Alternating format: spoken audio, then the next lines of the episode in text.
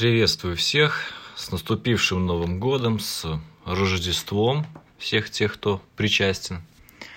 Это первый, в некотором смысле, пробный подкаст. И я думаю, что такой формат я буду практиковать чаще. Буду делиться различными мыслями. Моя задача в этом году, как автора, как блогера, как креативщика, немножко расширить и свои возможности, и ваши, и поэтому будем пробовать разные форматы. Ну и самая простая вещь, которую мы можно сделать, это выкладывать подобные материалы, подобные подкасты на Патреоне и на Бусте. Может, со временем появятся какие-то еще площадки. Но главное, что мы можем взаимодействовать, и этот материал будет доступен многим. Что хочу обсудить в рамках сегодняшней встречи. Ну, вообще э, понятие писателя и точнее сторителлера. Чем же он занимается и куда это все идет. К сожалению, как обычно бывает, когда мы говорим про писателя, то мы замыкаемся в достаточно узких рамках. Я, несмотря на то, что я уже 6 лет веду канал, то есть, получается, почти 7 лет я так или иначе сознательно пишу истории, а пишу-то их по факту гораздо больше, всегда замыкается это либо на книге, ну, иногда мы ждем, что наши книги и рассказы кто-то или с нашей помощью превратит, например, в сценарии, превратит, может быть, в компьютерные игры, в том числе для того, чтобы стало популярнее произведение, для того, чтобы раскрыть ее потенциал или там заработать денег. Потому что все-таки экранизация и прочее это такой достаточно выгодный способ повысить свою финансовую независимость, назовем это так. Но сторителлер, человек, который рассказывает историю, это все-таки понятие пошире.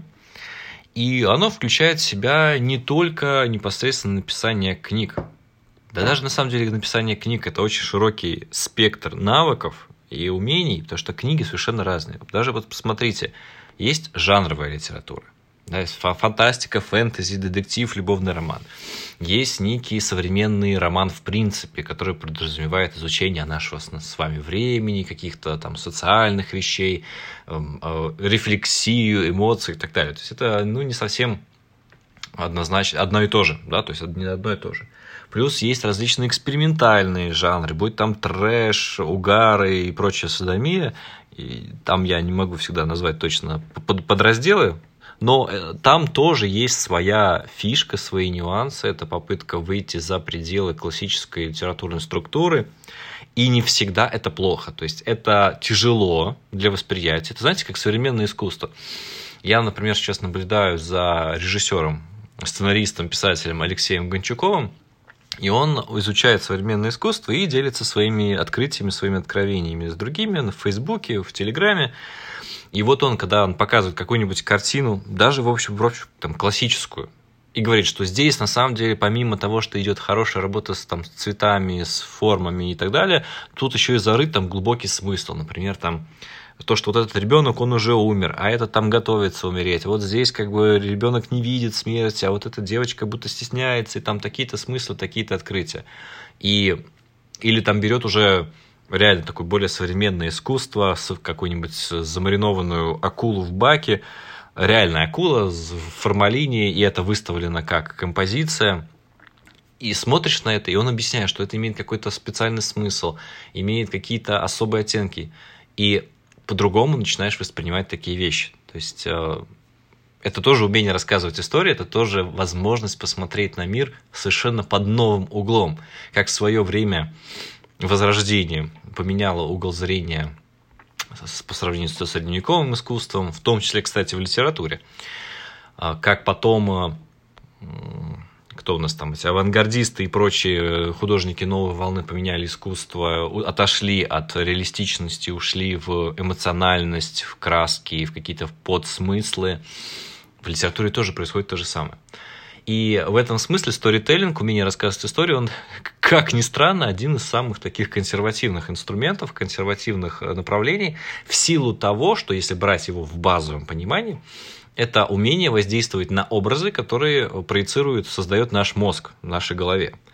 А механизмы создания этих образов, они достаточно ограничены в силу того, что мы биологические существа меняемся достаточно медленно. Наши психофизические механизмы меняются достаточно медленно. И по сути своей, чтобы вызвать определенные эмоции, нужно воздействовать определенным образом.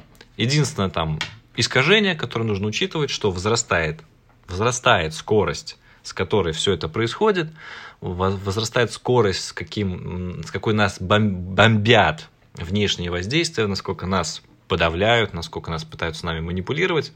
И мозг со временем, естественно, вырабатывает какую-то защиту, но не от всего.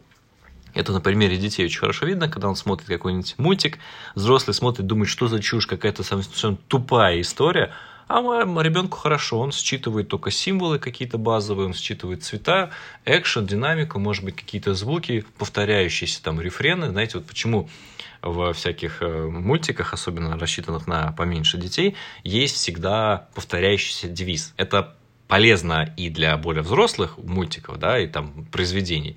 Слоган, девиз, э, это даже в компаниях используется, вы знаете, вы знаете да, там, служу закону, там, я из закон.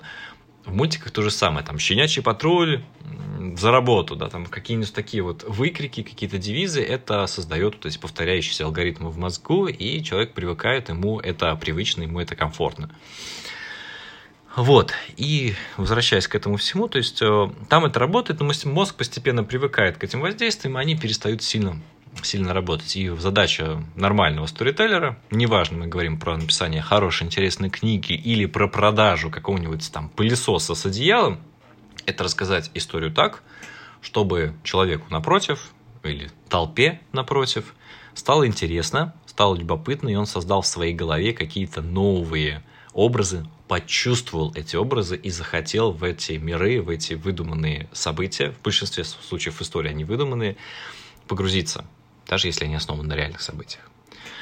Ну вот, поэтому сторителлер, человек, рассказывающий истории, он, ему полезно смотреть на мир гораздо шире. Вот я чем дольше учусь, чем дольше смотрю на все эти э, ситуации вокруг меня, вокруг наших э, дел, тем понимаю, что Хороший писатель – это не только тот, кто хорошо складывает слова воедино. Это тот, кто вообще, в принципе, понимает, как работает человек, как работает мир и интересуется этим миром. То, как работают там, условно, комиксы, как работает кино, как работает картина, как работает психология, почему мы реагируем так или не так, чтобы создавать это вот ощущение реальности или нереальности. Плюс, опять же, мы имеем полное право расширять горизонты как собственные, так и других людей. Может быть, мы видим в этом саму задачу. Я не могу сказать, что я там специалист в и желаю быть специалистом в какой-то альтернативной литературе, в альтернативных взглядах на художество. Я привычен к так называемому классическому нарративу, когда мы погружаем в историю, в атмосферу, а не бьем человека по башке железным молотком, чтобы он прочувствовал э, и увидел космос, да? даже если мы говорим это в худо... Худо... делаем это художественными способами, инструментами. Так что смотрите, о чем я вообще хочу сказать, на что обратить ваше внимание. Не зацикливайтесь на одном. Даже если вы сейчас видите в себе желание рассказывать истории, напитывайтесь разными источниками, разными кубиками для этих историй. Опять же, это могут быть книги, безусловно. Книги, если вы хотите писать книги, нужно хотя бы чуть-чуть почитать книги, чтобы понимать, как они устроены. И здесь либо копировать эту структуру, так или иначе, либо отходить от нее полностью. Можно смотреть другие формы творчества, художества, рассказывания историй. Их много. Практически все, что мы делаем, так или иначе можно свести к истории. И не всегда история требует слов. Для меня сейчас было небольшим, на самом деле, открытием. Я немножко изучаю тему комиксов, собираюсь делать видео по этой теме на канале. И было открытием то, что даже в комикс можно сделать полностью без слов. То есть все-таки для меня комикс был с какими-то словами, с какими-то описаниями, хотя бы небольшими, там из серии спустя там какое-то количество часов, или там мы находимся здесь, и переговоры персонажей, а оказывается, я тут увидел, что вполне можно рассказать историю вообще не используя слова. Графически, графически показать чувства, графически показать события, показать передвижение. И это для меня, э, честно, было таким ну, хорошим расширением, пониманием, что реально можно по-всякому, по-разному рассказывать истории.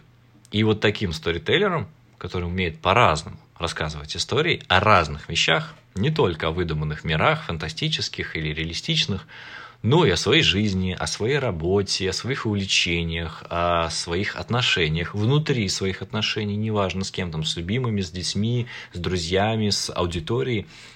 вот я хочу быть таким сторителлером, рассказчиком истории, который это умеет делать.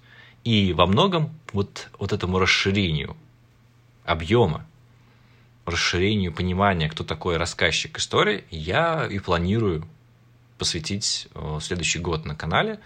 Чуть больше в эту сторону уйти, да, будут, разумеется, более классические книжные тематики, но все-таки сторителлинг как технология для жизни, как инструмент для жизни, инструмент, который применим к разным областям, это, безусловно, будет.